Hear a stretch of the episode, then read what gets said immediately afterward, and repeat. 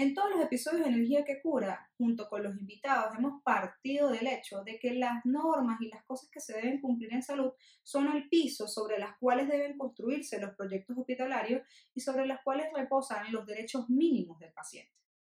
Ahora, viendo la norma como un mínimo, lo que importa es que nosotros tengamos visión amplia y sensibilidad en buscar que esa infraestructura hospitalaria le permita un trato digno al paciente y sus familiares. Y un eje importantísimo para lograr esto es la innovación. Por eso, en este episodio de Energía que Cura, invité a una amiga de la Casa Energimed, la arquitecta Dorotea Rojas, conocida como TEA en el medio. Y TEA tiene una particularidad como arquitecto que primero es esa sensibilidad enorme que nos debe acompañar a todos los que hacemos vida en infraestructura hospitalaria. Pero adicionalmente TEA tiene una visión que se, que se alinea muy bien con estos fenómenos de innovación, sobre todo en arquitectura hospitalaria, compenetrado con todo lo que se necesita, procesos, eh, conocimiento de flujos, materiales y requisitos, pero tiene una muy fuerte, muy especial. Y ese fuerte es que ha tenido la oportunidad de trabajar no solamente en proyectos emblemáticos de Colombia, como por ejemplo la ampliación eh, o la ampliación de la Fundación Santa Fe de Bogotá o el nuevo CETIC, sino también que ha tenido la oportunidad de trabajar en proyectos de arquitectura en toda Latinoamérica, en proyectos importantísimos e innovadores en Estados Unidos y con soluciones muy importantes en Italia. Así que para hablar de innovación y reconocer cómo vamos en innovación en infraestructura hospitalaria, en este capítulo de Energía que Cura queremos que TEA nos responda dos cosas. La primera, ¿qué tan importante es la innovación en ese proceso arquitectónico de infraestructura hospitalaria para salvar al paciente? Y segundo, ¿cuáles son las barreras y qué debemos hacer para que la innovación sea una realidad en nuestras instituciones? Así que si te interesa ver esta información, acompáñanos y nos vemos ya en Energía que Cura con la arquitecta Tea Rojas. Nos vemos ahorita.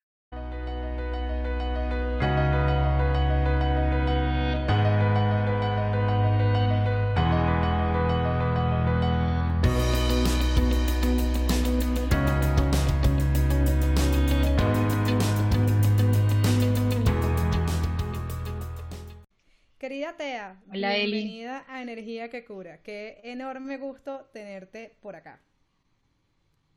No, para mí un placer la invitación y verte además.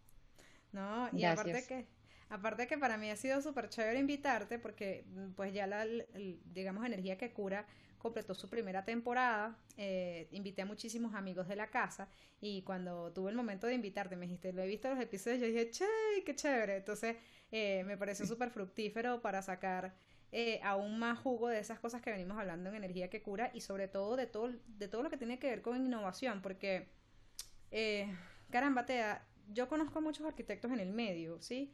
Eh, que lo he visto en proyectos, en presentaciones, etcétera, pero digamos que una cosa que a mí me llama poderosamente la atención de tu perfil profesional, a diferencia de muchos arquitectos, incluso muchísima trayectoria, es que tú has tenido una experiencia muy interesante en todo lo que es el diseño y coordinación de, arquitectura o de infraestructura hospitalaria, pero que también has podido verlo en, un montón de, escenarios y de latitudes y de países. Y yo pienso que no hay nada más enriquecedor que estar en el, en el terreno de juego con el diseño y la construcción, pero al mismo tiempo ver cómo funciona eso en muchos lados. ¿Cuál consideras tú que es el factor diferencial de esa experiencia que tú has tenido en, en el éxito o en, o en, la sensación o en el proceso de, de sanación del paciente? Es pues, primero agradecerte la invitación. Me parece muy chévere ser parte de este espacio que has abierto para informar y también para generar conciencia sobre algo tan interesante como es la salud. Em, yo, la verdad, nunca pensé que iba a terminar trabajando en esto sí contemplé alguna vez en estudiar medicina y siempre he dicho que de haberlo hecho me habría especializado en neurocirugía. Pero llegar a trabajar y abordar esto desde otra perspectiva ha sido algo que de verdad no, no estaba dentro de mis planes y fue llegando y ha sido muy interesante. Para responder lo que me preguntas, cuando tú trabajas en otros países, amplías muchísimo más la visión de hacia dónde está yendo la innovación. Y eso no solamente está atado a la arquitectura, sino también pues a los avances tecnológicos del equipo biomédico, hacia los avances en la construcción, también hacia el avance hacia el diseño interior. Trabajar con otros, no es que estemos atrasados, pero sí obviamente hay países que tienen por sus condiciones socioeconómicas un avance muchísimo mayor y cuando tú has podido estar en esos lugares, has podido trabajar con ellos, pues te amplía muchísimo más la perspectiva que tienes y puedes ahondar y abordar los proyectos tanto en Colombia como en otros países, eh, mirando hacia el futuro y no pensando en el ahora, sino obviamente cuando tú diseñas y haces coordinación, lo haces pensando en 5 o 10 años, no, no, en el, no en lo que hay en este momento, porque todo está evolucionando. Entonces, eso yo creo que es el factor diferencial de que un arquitecto tenga una experiencia no solamente a nivel nacional, sino en mi caso, pues la fortuna de haber podido y de seguir trabajando con proyectos, no solamente acá en el país, sino principalmente en el exterior, que es en donde más trabajo. Sí, Tea, porque es que eh, en, en, definitiva yo pienso que la gente aprende enseñando, leyendo, viajando. Y yo pienso que esas tres cosas te han servido a ti muchísimo, ¿no? Para, para profundizar mucho ese tema. Una cosa que yo hablo en energía que cura con, con las personas que han venido, muchas en efecto ah, trabajan en diseño y construcción de infraestructura hospitalaria, pero hay algo, hay algo que hay que tener en cuenta y a mí sí me gustaría que desde tu visión nos compartieras eso, con base obviamente en esa perspectiva internacional, y es que todos los hospitales se diseñan o se deben diseñar pensando en que la infraestructura sea segura y efectiva para el tratamiento del paciente. Pero algo que está en torno a todo ese tema de los proyectos es que cuando hay problemas de planificación y de, diseño, eh, se cae en reprocesos, en sobrecostos, etc. De toda tu experiencia, digamos, ¿cuáles consideras tú que son esas claves que tenemos que, considerar en el diseño y construcción de infraestructura hospitalaria para no caer en esos errores? Lo principal es entender que esto es un trabajo multidisciplinario. Nosotros somos los arquitectos y por supuesto vamos a liderar el diseño y la coordinación de los proyectos, pero hay un sinfín de especialistas que hacen parte de los proyectos que no se pueden dejar al lado. No solamente es todas las ingenierías que hacen parte de la infraestructura, la hidrosanitaria, eléctrica, HVAC, pero también estamos hablando de el equipo médico que al final son quienes van a estar trabajando en el hospital, en la clínica y quienes conocen perfectamente sus procesos y, eh, y los manuales que ellos tienen para tratar pacientes. Entonces, cuando tú abordas un proyecto entendiendo eso y es que no vas, no vas a estar solo y que no puedes desconocer a todo ese equipo que hay y que al final son quienes van a estar en el campo jugando y dando la pelea, pues te genera ese factor diferencial y es seguridad para el paciente, uno. La segunda, entender hacia dónde van y qué quieren, entender sus necesidades. Los planes médico-arquitectónicos más exitosos parten justamente de la premisa de escucha y diseñar ese plan con ellos. No quienes lo hacen así de pronto han lado este personal ya están entrando en un error. Y eso genera sobrecostos, que es lo que estabas diciendo, y que al momento de pronto de la construcción empiece a haber unas ineficiencias en los flujos, que los doctores empiecen a acordarse del arquitecto, no precisamente por la comodidad de los espacios o lo eficiente que es, sino por todas las cosas de pronto que quedaron mal y quedaron mal porque desde el diseño y la planeación no se previó esos flujos y la operación que hay en el día a día en una clínica. Tú lo decías y al final yo siempre he dicho, desde la mesa, pues tú, o sea, desde el diseño puedes salvar a un paciente. Un metro más mal hecho, o una puerta mal puesta puede suponer incluso que un paciente que entre a reanimación no llegue a tiempo y fallezca en el proceso. Entonces, la responsabilidad que tenemos al diseñar es muy grande, sobre todo cuando trabajamos con la salud. Yo creo que lo principal es entender eso. Esto es un tema de equipo y así es como se tiene que trabajar.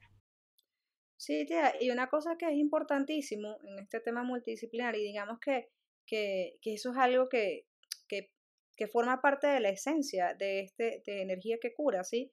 Que es que yo pienso que mientras mejor nos entendamos como comunidad va a ser muchísimo más fácil desarrollar los proyectos con efectividad de cara a cubrir muy bien esos procesos. Ahora, hay algo que yo pienso y, y eso digamos que lo he venido persiguiendo en todo el tema, ¿no? Y es por eso que, que para mí es tan especial tenerte aquí, porque cuando yo pienso en ti, muchas veces las conversaciones que he tenido a nivel profesional terminan en las cosas nuevas o las cosas en las que se está innovando dentro de la infraestructura hospitalaria para que ya este equipo multidisciplinar, cada quien desde su especialidad, pueda ser eh, muchísimo, muchísimo más eficiente y que puedan mejorarse indicadores como por ejemplo el tiempo de recuperación del paciente, la flexibilidad de los servicios, etc. ¿Qué consideras tú que, se está perdiendo el paciente cuando esa comunidad que se dedica a la infraestructura hospitalaria no tiene eh, en mente las innovaciones que se están haciendo en el área? Yo lo resumo como la dignificación. dignificar al paciente hoy en día es diseñar pensando en él. Uno, una clínica no va por estar sano. Ya de entrada no va porque no tiene una dolencia, tiene algo puntual, si no es uno, es su familiar. Cuando uno llega a un lugar donde la estructura o la arquitectura es rígida, es antigua, es obsoleta, pues ya de entrada te sientes más enfermo de lo que llegaste. De entrada no te vas a sentir cómodo, las salas de espera te van a terminar doliendo más la espalda y de pronto si llegaste con un padecimiento vas a salir con tres más por las incomodidades de la arquitectura de su época, obviamente que era mucho más rígida por temas de construcción y demás. Pero cuando el paciente encuentra un lugar y tanto él como su familia y el cuerpo médico encuentran un lugar con muchas condiciones y calidad, pues obviamente es un paciente que va a querer volver al centro médico, a la clínica o al hospital y estamos hablando de pues ingresos y por supuesto brindarle esa experiencia que él quiera verdad volver y cuando piense en X o Y lugar para hacerse un tratamiento, llámese imagen diagnóstica, una cirugía o procedimientos menores, pues piense en esa clínica y diga, no, es que yo quiero ir a este lugar porque me gustó mucho tanto la atención, por supuesto, el cuerpo asistencial, como la infraestructura que era muy novedosa y estaba a la vanguardia. Bueno, pero ¿sabes que hay algo que yo, que yo pienso mucho y es que, eh, por ejemplo, yo veo el cuento de cómo, de cómo se están incorporando las historias clínicas eh, digitales en las clínicas. Y algo que a mí me llama la atención de la historia clínica es que a mí me parece que ha sido un proceso bien lento cuando ya todos estamos familiarizados con temas de bases de datos y manejo de la información, porque la tecnología envuelve todo lo que hacemos en nuestra vida y, evidentemente eh, eso va de la mano, tecnología e innovaciones viene siendo como prácticamente lo mismo, ¿no?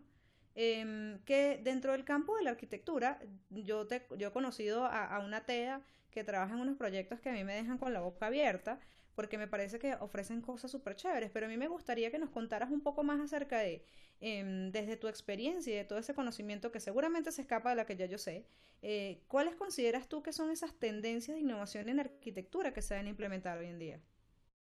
Al final, la revolución es gracias a la tecnología y a los avances, porque es impresionante cómo está yendo. Y eso minimiza no solo riesgos, sino que también abre muchas otras posibilidades y oportunidades para seguir mejorando las operaciones y el funcionamiento de una clínica. Eh, mira, ha pasado en lugares donde por el mal manejo de una historia clínica casi operan del pie al que iba por una cirugía de apéndice. Y es porque algo se todo en el proceso de la historia clínica y el riesgo que corre un paciente pues es, es muy grande cuando un lugar sigue operando como una manera un poquito obsoleta. Un lugar que está con la tecnología, que hizo la inversión porque entiende que es hacia donde está yendo todo, eh, pues es un lugar que de verdad va a tener un poco más de garantías para toda la seguridad del paciente. La historia clínica es del paciente, no es de la clínica, no es del centro. Entonces, antes había que transcribir historias clínicas, ir a buscar en archivos, sacar fotocopias, procesos mucho más tediosos y complejos eh, que tomaban mucho más tiempo y pues, dificultaban las cosas.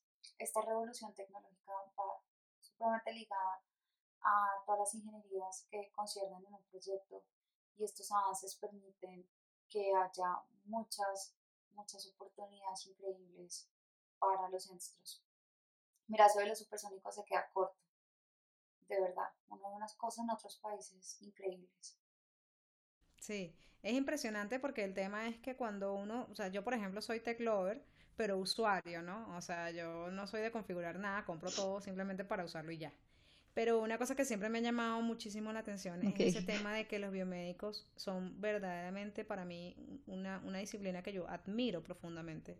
Porque eso de pararse en la mitad entre un ingeniero y un médico y aprovechar la tecnología para llevar eh, digamos que la condición del paciente a un nivel de, confort, incluso en casos muy críticos, eh, es impresionante. Ahora, yo tengo un, tema y es que yo en algún momento leí un artículo tuyo que me pareció súper ganador, eh, que básicamente tú hablabas con, con, muchísimo, para mí con muchísimo sentimiento, del poder sanador que tiene la arquitectura y el, y el, y el factor arquitectura, ¿no? En ese proceso de sanación del paciente. Ahora, eh, yo pienso que eso también tiene que ver mucho con diseño innovador, como lo que tú venías hablándonos de, de incorporación de elementos tecnológicos digitales dentro de las salas. Em, pero hay una cosa que yo tengo, yo tengo muy clara, o sea, para mí el posicionamiento de una clínica, por más que voy y por más que conozco cada vez instituciones que se parecen menos a eso, es una pared blanca con una fran, con, con un guardacamilla azul, eh, cielo que te, que te acompaña con una luz, o sea, yo, me, yo desafortunadamente tengo ese, eso, en mi, eso en mi cabeza muy grabado y, y yo pienso que, que eso ya no está sanando. Entonces, ¿qué consideras tú que son las barreras y, o qué implica incorporar todos estos elementos de, de diseño arquitectónico innovador verdaderamente en los hospitales? Tú lo has dicho, en ese artículo que, que yo escribí, que hoy en día está disponible la revista El Hospital, tanto en versión impresa como digital, eh, yo lo decía, tú entras a una clínica y te puedes estresar solo con ver el lugar y los niveles y que se incremente el nivel de estrés incluso puede poner en riesgo si tú ibas a cirugía. Está comprobado científicamente que un paciente que entra con un riesgo o con un estrés adicional, pues puede correr un riesgo mayor en el proceso de anestesia. Entre más agradable sea la arquitectura, entre más agradable sea la sensación de espera y distancia de un paciente, los factores de recuperación van a ser mayores. Y eso tiene un beneficio muy grande para las clínicas en tema de costos, porque cuánto vale un día de hospitalización, por ejemplo. Entre más estresado esté un paciente, su proceso va a ser un poco más demorado. Entonces, ¿eso cuánto le va a costar a un seguro? Versus un paciente que se demora menos en su proceso de, de hospitalización porque su proceso de recuperación fue mucho más rápido debido a, a, esa sensación que también hizo parte y jugó una, un rol muy importante en su, en su proceso temas como la luz, la temperatura, entender que el sistema de ventilación, así como debe ayudar para tener unos estándares de limpieza y desinfección constantes en el ambiente, pues no pueden poner a mi paciente en una sensación de polo norte, o sea, matarlo de frío. ¿Cuántas cobijas va a tener que estar pidiendo uno a la enfermera? Qué pena, otra cobija que es que me está haciendo mucho frío y trágame más medias. De entrada, si es un paciente que estuvo en cirugía, pues a mayor cosas que se ponga, seguramente pues va a tener eh, fiebre, eh, una serie de cosas que conllevan no pensar en esos detalles como tan puntuales. Cuando uno entiende, un arquitecto entiende que la arquitectura también es un factor que puede ayudar o también perjudicar un proceso si un paciente es un poco más consciente de lo que está haciendo al momento de diseñar y deja de creer que esto es solamente diseñar una caja, cumplir con una norma básica, unos estándares internacionales, si es que quiere ir a eso, eh, hay unos baches, ¿no? encontrar unos baches. Por eso es que todavía hoy en día se diseñan cosas así. Cuando en otros lugares ya a nivel nacional como internacional encuentran unos quirófanos divinos, con impresiones, con color. Eh, tú entras a esos quirófanos y tú quieres que te operen. Mira, yo he entrado a unas salas de cirugía que yo veo y digo, miren, no me duele nada, pero por favor, opérenme acá, yo quiero que, yo quiero que acá me hagan algo, porque es muy agradable. Cosas de las, de los, de, la, de, la, de los sensores, no, la parte sensorial también juega un papel muy importante, eso es la percepción de la luz, la sensación de confort en temperatura, la sensación también hasta incluso auditiva, que estas salas no suenen tan duras, los equipos son muy estridentes, hay unos equipos pesados que suenan fuerte, entonces hasta incluso minimizar los ruidos del exterior y de, de los equipos propios que se generan, pues genera factor diferenciador. Eso es entender que una habitación no es solamente un lugar para ponerte líquidos y tenerte estable, sino también es un lugar para que tengas una experiencia diferente en medio de un proceso que ya de entrada no es fácil. Entonces, eso de entrada yo creo que es algo muy importante que no se puede perder de vista para dejar esta sensación que dices tú de un pasillo blanco con unos guardacamillas, unos cameros, pues muy, muy obsoletos. Cuando hoy en día la tendencia y las opciones y la versatilidad de materiales y acabados es infinita, o sea que eso ya no puede ser la excusa, eh, porque los materiales inteligentes que hay hoy en día y que permiten que un material, por ejemplo, parezca madera, sin ser madera, pues son muchísimos y no es costoso. Así que hay gente que piensa que de pronto X pintura me va a costar más que Y, pues pintura es pintura. Y si es grado epóxico y, fungicida y todo, pues ya es pintura. Pero cuando logras entender que esa pintura de color blanco te valía lo mismo que de pronto comprarte otro color y hacer algo diferente, eh, sí no una diferencia. Y es ahí ya un poco más también ligado a, a intentarlo y a no quedarte en lo, en lo que ya se hacía antes. Y puedes entrar a ser parte de ese proceso sanador y aliciente hacia una persona que está enferma y mira, yo siempre una pregunta que me hago es, ¿alguien piensa en los acompañantes porque en algunas clínicas pareciera que no. O sea, al acompañante le toca sentarse casi que en una rimax, en un banquito, entonces llegas tú enfermo. Tú de pronto sales bien, pero el acompañante que estuvo esperándote horas metas y a urgencias sale enfermo con tortícolis, con dolor de espalda, porque resulta que en la sala de espera estaba supremamente incómodo él duró horas y horas, horas enteras en un lugar sin tener ni siquiera dónde cargar el celular. O sea, también lo dejas incomunicado. Entonces, esas son las cositas como que pueden hacer la diferencia y es pensar en todos. O sea, en una clínica no solo está el médico, no solo está la enfermera, no solo está el paciente, también está la familia, pero también hay todo un sinfín de personas adicionales de infraestructura que hacen parte eh, y temas administrativos. Entonces, hay que pensar en todos. Yo creo que eso también es vital. Sí, Tea, y mira que yo, yo hablo mucho de eso y yo pienso que hace como dos años, en la conferencia en el GME 2018, digamos que yo empecé a venderle a las personas la idea de que incorporar tecnología dentro de la infraestructura no es costoso. Yo pienso que una barrera que tienen las personas es pensar en lo costoso que eso puede llegar a salir. No estoy de acuerdo. Y una de las razones por las que no estoy de acuerdo es porque yo empiezo a hacer un símil o una comparativa entre, por ejemplo, cuánto costaba tener una memoria USB hace 5 o 10 años y cuánto cuesta tener una memoria USB en estos momentos. Es una cosa irrisoria. Yo me acuerdo que mi primera memoria USB... Hasta te la regalan. Es, es, es, tontísimo. Entonces, cuando tú empiezas a ver eso, evidentemente la tecnología y los factores económicos asociados a eso van alcanzando unos, unos balances de mercado que desde el punto de vista financiero lo hacen posible.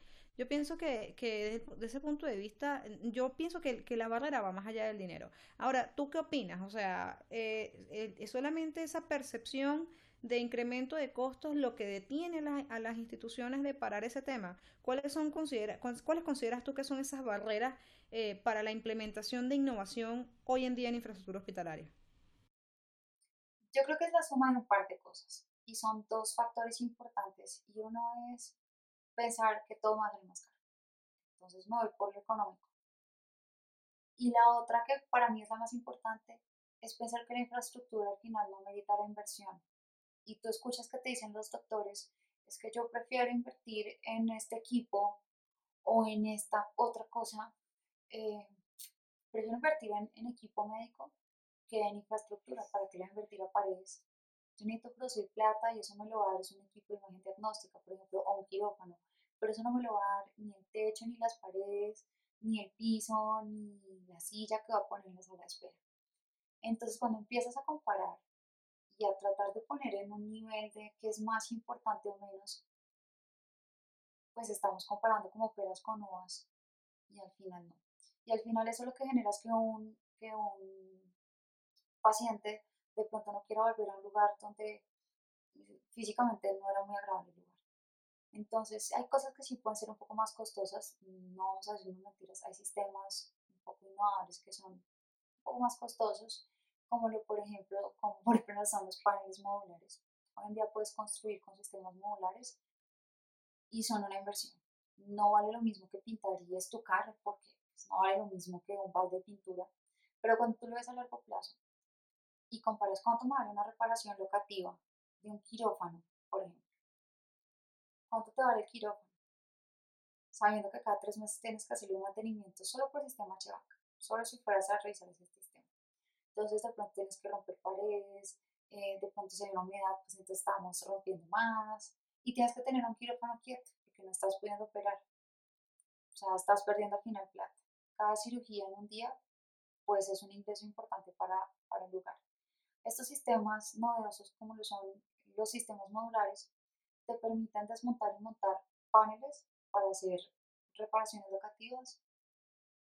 Vuelves a poner tu panel, las juntas de dilatación entre los paneles los cierras con unas, con unas cintas especiales diseñadas para que sea totalmente hermética la sala. Y cambiaste, hiciste tu reparación, volviste a poner y listo. O sea, es muy eficiente y los tiempos de mantenimiento son ridículamente muchísimo menores que con un sistema tradicional de construcción, donde estamos hablando de romper, traer, abrir huecos, estucar, entonces aparte de todo, pues mano de obra especializada, porque no estás llamando a Pepito de la esquina, te toca llamar a una persona que sepa hacer estas reparaciones locativas y estás inhabitando, por ejemplo, un quirófano. Pero si compartían un sistema de ventilación manejadores, resulta que estás inhabilitando no solamente una sala de cirugía, sino en fila estás inhabilitando más. Entonces, cuando tú haces la operación y el, y el análisis matemático de cuánto te costaron esas reparaciones locativas en un año para el X número de salas que tuvieras, versus no haber gastado, sino el de pronto solo los, filtros sepa, pues te vas dando cuenta que la comparación en un año, en un año casi que estás pagando lo que te valían los paneles modulares. Entonces es un poco más como hacer el ejercicio, no solo de cuánto me vale el balde de pintura, sino bueno, cuánto te vale ese balde, pero multiplicado por todo lo que estás gastando a lo largo del año. Eh, entonces sí, sí, se vuelve, sí se vuelve un poquito complicado cuando te empiezan a comparar eh, qué es caro y qué no es caro, porque de pronto es más una concepción de pensar que un diseño bonito y funcional es costoso versus uno un poco más básico. Yo voy a poner acá un ejemplo, yo no sé si puedo mencionar marcas, esto es publicidad política no paga, pero es para que vean un paralelo. La gente ve las cosas de Miniso y piensan que es carísimo. Y cuando tú vas y miras los precios, te dicen, no puedo creerlo, no puedo creerlo. Entonces ahí es donde tienes el factor diferenciador de no todo lo que tiene diseño es caro. Eso siempre ha sido una concepción, yo creo que es un poquito errática. Y hoy en día cuando, mira, casi todas las clínicas están yendo hacia allá, están migrando hacia esta que yo llamo revolución de arquitectura eh, hospitalaria. Pues ya son tantos los clientes que quieren un producto y ya son tantas las empresas que lo venden que la silla ya no te vale lo mismo que te valía hace tres años. Por ejemplo, una silla de quimioterapia. Eh, la pintura, lo mismo. Cuando ya tienes en el mercado mucha oferta y mucha demanda, pues los costos ya van a empezar a controlar un poco más. Entonces, de pronto si hace un par de años la silla diseñada te costaba un montón más, pero en este momento ya es un poco más fácil encontrar todos estos productos que ha empezado a cambiar el tema. Con esto del coronavirus, yo creo que ha sido la oportunidad para que las clínicas se den cuenta de la importancia de invertir en infraestructura hospitalaria y no solamente en equipos médicos. también darse cuenta que el factor humano puede generar que una instancia sea un poco más agradable en un proceso tan complicado. Y créeme que esa percepción va a ser ganadora futuro, lo que hablamos antes, voz a voz. Entonces, sí es importante. Mira, Tea, honestamente yo pienso que es un tema de darle la oportunidad, ¿sí? Este, yo creo que con lo que tú me acabas de decir a mí me quedan varias cosas, ¿no? La primera cosa que me queda es que yo no sé hasta dónde eh, se le han llegado con, con, con análisis de costos verdaderamente financieros, verdaderamente certeros, eso a una institución al momento de evaluar la incorporación, por ejemplo, del tema de los paneles modulares. Porque, pues sí, si tú lo piensas como una inversión, como una, como una inversión de inicio, quizás tú comparas eh, el tema de la incorporación de estos paneles versus lo que estaba diciendo, un, muro convencional, ya sea de, estructura ligera o, mampostería convencional, eh, evidentemente te va a salir más costoso. Ahora, cuando tú proyectas eso en operación y mantenimiento, en la expectativa de vida útil que tienes de la infraestructura, muy probablemente te dé que es ganador, pero, por ejemplo, para saber realmente eso, hay que preguntarle a la clínica cuánto, cuánto le cuesta a usted intervenir salas. Y lamentablemente, también estamos en un momento, una encrucijada, en un momento clave para ver si alguien tiene ese récord de costos, ¿sí? Proyectado en el tiempo. Porque a lo mejor el director no está consciente de cuánto se gasta la institución o cuánto se ha gastado la institución en los últimos 10 años en reparaciones y pintura de salas o cuánto ha sido el lucro cesante de eso. Entonces, literalmente nosotros podemos hacer el ejercicio viendo hacia adelante, pero lo interesante sería hacerlo viendo hacia atrás. Nosotros en México hicimos eso. Yo antes de trabajar, bueno, ahorita yo trabajo con Siemens, anteriormente trabajaba en una multinacional con la que además de hacer consultorías de arquitectura hacía, pues obviamente gerenciaba un sistema modular y yo allá en México con el equipo en sitio sí hicimos comparativas reales, porque muchos clientes decían, bueno, pero usted me dice que voy a ahorrar cuánto, yo quiero saber cuánto me va a ahorrar. Y lo que hicimos fue voltearle la pregunta es, bueno, dígame usted cuánto se gana usted, cuánto se gasta usted, perdón, en reparaciones locativas cada trimestre, semestre y anualmente. Y a partir de ahí, nosotros vamos a decirle en cuánto tiempo usted pagaría este sistema con los costos que en este momento tiene solo por reparaciones locativas. Y cuando hacíamos las comparativas, de verdad la mayoría de los clientes en menos de un año o en un año pagaban el sistema modular. Y decían, no, pero yo no puedo entender. y se sorprendían, porque a futuro se van a empezar a más también a ahorrar dinero de todo lo que no iban a tener que gastar. Eh, entonces, claramente, esta innovación, esta revolución permitía empezar a futuro. A futuro, por ejemplo, eso que te permitía versatilidad de los espacios. Si tenías un quirófano y ya no querías uno, sino ahora querías una sala híbrida, pues este sistema no te castiga los espacios y te permitía esa flexibilidad de moldear, acoplar y cambiar los espacios sin castigarte por la estructura porque es un sistema totalmente independiente a la estructura de la edificación y que sea totalmente independiente tiene muchos beneficios, sobre todo porque entonces los pesos y las cargas de estos sistemas son ligeros eh, versus digamos que la construcción tradicional. Es parte del juego, es lo que te dices es empezar a analizar y también decirle al cliente, bueno, usted se está gastando tantos pesos, yo le ofrezco por X peso, usted va a poder ahorrar a futuro. Y en México que lo hicimos fue un factor ganador para muchos clientes que podían ver la realidad en precio y decían, bueno, yo no sabía cuánto me estaba ahorrando y ahorita que lo estoy viendo, no lo puedo Todo eso me va a ahorrar yo en mano de obra y materiales por reparaciones educativas si hago el sistema de ustedes. Y cuando le decíamos, claro, porque es una inversión que a largo plazo le va a durar un montón porque también es hecho y diseñado con materiales, por supuesto, resistentes para que toleren no solamente los equipos biomédicos que va a haber en paredes, en cielos, sino también, por supuesto, mm, a toda la limpieza abrasiva que requieren los sitios para su adecuada limpieza y desinfección. Entonces, es, es, como una comparación. Tú, obviamente, si a ti te dicen, hay un carro que vale mil millones de pesos, Dices, no, pero pues yo mil millones no tengo. Pero si yo te digo, pero todos esos mil millones te los gastas en X años gastando seguros, gasolina, ta, ta, ta. Y resulta que el análisis con este carro es que te ibas a ahorrar todos esos costos. Entonces, es hacer el ejercicio y como dices tú, es darle la oportunidad. Es que te, el tema es que también estamos en la era de la información. O sea, ahorita en la era de la información, esas cosas, digamos que es, es responsabilidad de uno como humano alimentar el sistema. Em, por ejemplo, cuánto discuto yo con los clientes, decirle, venga, hagamos un plan de mantenimiento, pero con un software de mantenimiento que nos permita a nosotros cuantificar realmente cuántos son los mantenimientos preventivos y correctivos para tomar decisiones. Entonces yo pienso que ahí es exactamente el ejemplo que tú me acabas de dar del carro. O sea, yo pienso que ahorita me viene, me, vinieron un montón de cosas a la cabeza. Me vino la, historia de la memoria USB que no era pagable y ahora sí lo es. Me, vino me viene a la mente, por ejemplo, el tema de las energías renovables cuando hace 10 años la gente ni pendiente de comprar un panel solar y ahorita se está volviendo rentable.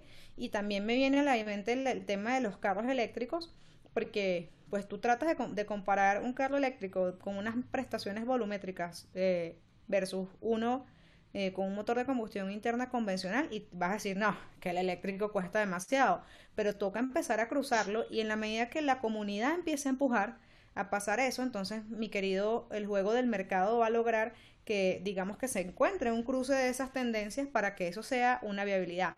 Ahora, yo pienso que el compromiso, y, y con lo que realmente me quedo el día de hoy es, el compromiso es creer que es posible para que comunidad empujemos hacia allá.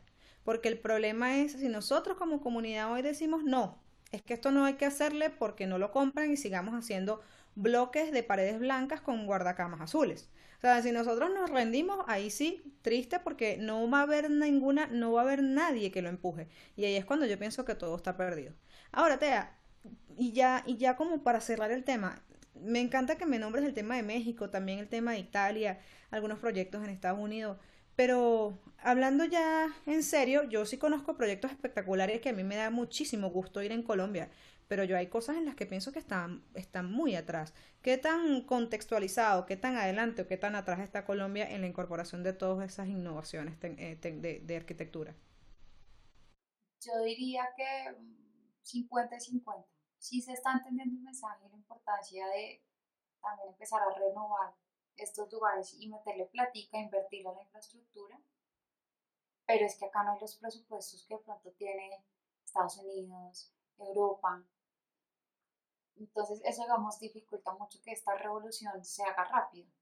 E incluso muchos todavía permiten que si no me la paga el Estado, yo no tengo por qué pagar. O yo porque la invertir a eso sí lo que realmente quiero son equipos médicos. No está todo perdido porque sí se está generando una conciencia y cuando tú empiezas a ver que muchos lugares están yendo a un lado, así tú no quieras tan empezar a jalar, porque si tú no vas hacia allá, pues vas a perder clientes y eso es lo último que quiere un, un centro asistencial. Tú miras Italia y tú dices, Italia, eh, Alemania, Francia, es otro nivel. Estados Unidos está empezando a incursionar en apostarle a la innovación de, digamos, sistemas constructivos modulares. Se están empezando, no, se están empezando, ya existen hace un par de años a nivel internacional empresas de construcción y de diseño de arquitectura hospitalaria especializados, porque han entendido que es diferente diseñar arquitectura hospitalaria a diseñar casas y hoteles. Yo he tenido la oportunidad en Colombia de trabajar en dos proyectos bueno, he trabajado muchos más, pero como los más emblemáticos son dos. Uno es el CETIC, que va a ser el centro oncológico más grande de Latinoamérica y estará acompañado del centro de investigación y a futuro incluso de unas torres de hotelería. Eh, está la Fundación Santa Fe con su ampliación y si menciono estos proyectos es para ejemplificar cómo en Colombia tenemos proyectos que están sacando la cara y están mostrando que entendemos y que tenemos el talento humano, para construir cosas diferentes y que se vuelvan icónicos y reconocidos, no solamente a nivel nacional, sino también internacional. Hay clínicas muy bonitas en Cali, eh, o sea, sí está cambiando un poco el tema, si se está gestando eso, vamos despacio, sí. Pero hay que entender que la condición socioeconómica del país tampoco permite que esto sea todo el mundo al mismo tiempo. La economía es un poco complejo, también es un factor importante porque tienes que tener la mano en el bolsillo para sacarla. Y a veces no es no querer, sino realmente la falta del recurso. Eh, pero es una inversión. Es una inversión y yo creo que lo importante es que sí le están aportando. Hay muchas empresas que están entendiendo que el arquitecto es un rol vital para estos proyectos y por eso muchas clínicas eh, tienen sus áreas de infraestructura con arquitectos especializados porque han entendido que la infraestructura va más allá de solo un equipo médico. La arquitectura es la que te va a permitir que todo sirva. Un equipo que esté en una sala está en arquitectura, un quirófano es arquitectura, un hospital es arquitectura. Entonces no podemos obviar eso. No estamos quedados en Colombia, pero yo sí creo que falta un poco. Falta un poco también que el gobierno del Estado le apueste a esto y empiece también a exigir un poco que se renueve la infraestructura que tenga más de 20 años, más de 15 años, incluso 15 años hasta súper quedado cuando hay cosas hoy en día que te dejan con la, yo digo, con la boca abierta, de verdad. Yo podido conocer proyectos muy bonitos y he sido parte del diseño de proyectos muy bonitos que ya están construidos. Eh, y cuando tú puedes ver eso en el exterior, que es donde yo más he trabajado y donde sigo trabajando más, que es en el exterior, es que puedes empezar a comparar y dices, sí, sí estamos quedados y falta eh, tú vas a clínicas en Nueva York o en Europa, eh, bueno, Estados Unidos, Nueva York, en Europa, Italia, muchos lugares, y entras y dices, wow, esto parece el lobby de un hotel. Esto parece la habitación de un hotel. Y todavía no ha pasado eso en Colombia, que, que haya como ese factor de, wow, ese factor todavía no está, se está generando con estos proyectos que mencioné y muchos otros. Eh, hay mucho para aportar, hay talento, acá hay mucha capacidad y los mejores médicos, yo siempre he dicho que los mejores profesionales son los colombianos. La tecnología es nuestro aliado y, no va en contra nuestra y así es como hay que verlo, para que también un momento de proyectar haya una sinergia y, y cambios reales. Entonces, eso está caminando poco a poco, hay que tener paciencia de entender que no es un cambio de la noche a la mañana. Para un médico que lleva 30, 40 años operando, entender que ahora va a tener que manejar todo de manera sin tocar pantallas y que va a tener que ver en 3D el sistema de pronto para no hacer tan fácil acoplarse a la tecnología, pero es igual que nuestros papás, qué tan fácil es, manejar WhatsApp. Mi mamá se pierde, desinstala todo, por ejemplo. Entonces es entender que ese cambio en tecnología también se da en la infraestructura, es exactamente igual, pero la persistencia, la preparación y empezar a minar de poquitos a poquitos eh, los proyectos en los que tú puedes participar y hablar también con los médicos y explicarles los beneficios y que ellos se den cuenta que tú también entiendes su lenguaje. Creo que a ti también te ha pasado, Eli. y cuando tú llegas y el médico se da cuenta que no solo va a ser instalar un enchufe y no solo si yo le pongo el enchufe con lo que dice la norma, sino que tú también entiendes, bueno, pero yo mejor no lo pondría ahí y le muestras que entiendes también cómo funciona y opera él, porque conoces de sus procedimientos médicos, incluso te llegan a decir doctora, y empiezan a creer que tú de pronto es que eres doctora y te metiste en, la en, en el tema, o sea, a mí pasa, que me dicen, ay doctora, ¿y usted en qué se, en qué se especializó? Yo no, no, yo médico no soy. Tal cual, y que no, no, yo soy infraestructura, no. no te preocupes. No. sí, a mí me pasó. Sí, no, no, yo soy arquitecta. Sí, sí, sí, pero, pero en efecto, mira, pero es, eh, eso, es, es, hay que es también hablarle su idioma. Sí, hay que hacerlo. De verdad, te que quedó, quedó, quedó recargada de ganas quedo recargada de ganas porque sí es un proceso fatigante. O sea, genera mucha fatiga emocional y física. Creer en que podemos hacer cosas extraordinarias para los centros de salud y sentir que estamos, es, mira, mejor dicho, empujando a la muralla china con una sola mano. Este, porque a veces uno siente que es así, o sea, siente una, que, que hay una, una, resistencia tan grande que uno dice, no, para esto ya, ya para qué, pero la verdad es que el, el poder de de creer en el tema eh, es lo que va a hacer la diferencia. Así que de verdad que yo estoy eh, muy agradecida, personal, motivacionalmente hablando, y muy agradecida porque le puedas eh, aportar toda tu energía que cura a todas las personas que, que, ya forman parte de esta comunidad y que también van en el mismo ritmo de, dar todo de sí a nivel profesional y a nivel personal para, para sanar mejor al paciente. Así que yo verdaderamente muy agradecida de que me hayas acompañado en este episodio. No, yo pues muy feliz, para mí un honor haber estado y como dices tú, pues yo quisiera poderles haber mostrado muchísimas de las cosas en las que he podido trabajar, los proyectos que diseñé o en los que estuve participando en la coordinación, para que se antojen un poquito y que queden con las ganas de tener eso en sus lugares. Si ustedes son, y si usted es paciente o si está en este medio, pues que diga, wow, ojalá eso lo tengamos en Colombia, no solo en un par de proyectos, sino que sea algo generalizado el principio es no tener miedo y ser perseverante. Eh, de las tantas cotizaciones que nosotros enviamos a Estados Unidos, el año pasado, eh, hace dos años podían haber sido más de 30 proyectos y logramos uno. Uno. Y era muy frustrante decir, fue pucha, que estamos haciendo mal? O sea, es que esto es muy ganador porque no dan la oportunidad.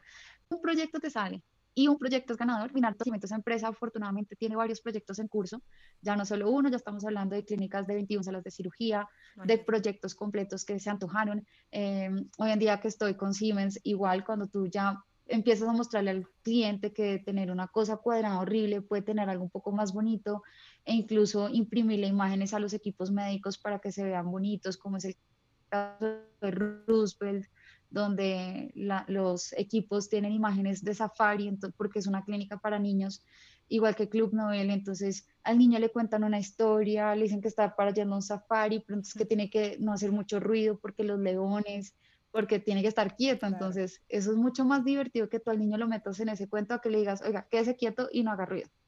Y no se, Él se mete en su cuento y todo el equipo, todo está y no se mueve, pero no se mueve porque de verdad están los leones y yo ya los vi por allá y el que te atiende está con gorro de safari.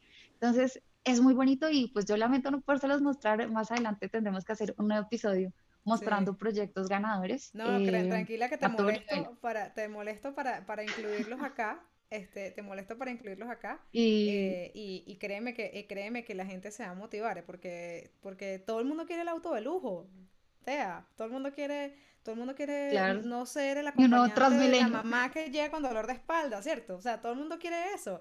Lo que pasa es que hay que trabajar para lograrlo y hay que creer que se pueda lograr. Es verdad, y se puede. Pero al final lo bonito y gratificante para un profesional, yo creo que también lo compartes conmigo y es que cuando no somos médicos pero terminamos en este campo, lo bonito es que tú estás trabajando para dignificar a los pacientes, para dignificar a los médicos, al staff, pues a todo el personal asistencial que está a jornadas muy largas.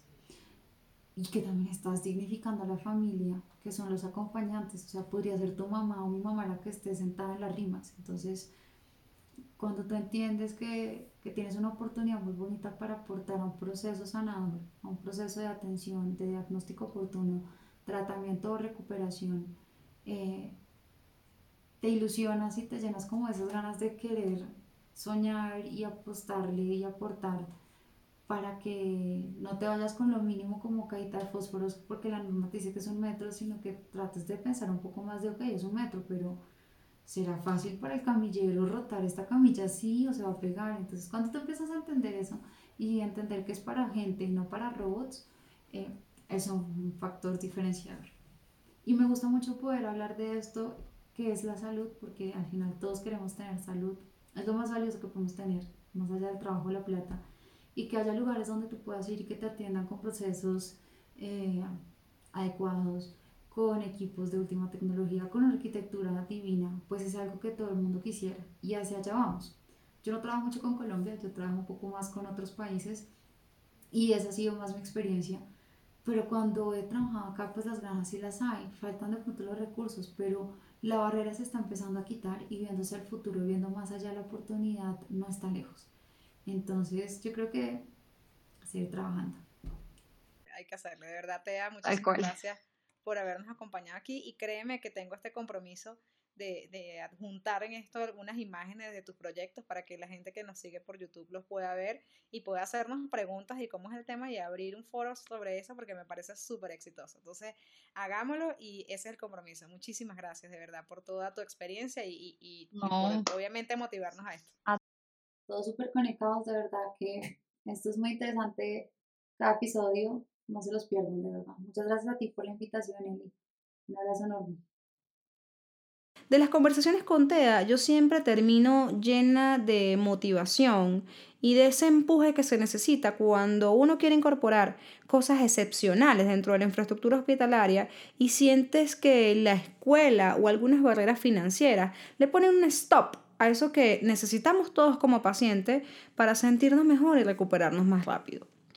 No solamente me llena de expectativa todos esos sueños que hoy son una realidad y que son innovación tangible en muchos países del mundo, sino que también me pone un poco en perspectiva cuando, gracias a los ejemplos de TEA y los que conversamos en Energía que Cura, nos dimos cuenta de que si hace 10 años tener una memoria USB era costoso e incluso inaccesible, hoy en día prácticamente son gratis. Lo importante yo creo que es reconocer principalmente dos cosas. La primera es que la innovación y la incorporación de elementos de desarrollo innovador en nuestros hospitales va a lograr que la percepción que tenemos de la asistencialidad sea muchísimo más agradable y esa sensación de seguridad, de confort, de dignidad que la arquitectura y que la infraestructura hospitalaria es capaz de brindarnos como paciente es la que nos hace de alguna manera fieles a ir a una institución. Eso sin duda debería ser una motivación para la dirección de las instituciones de hacer inversiones de carácter financiero operativo e incluso asistencial que complemente ese todo que se necesita para ir de forma segura y efectiva a un hospital.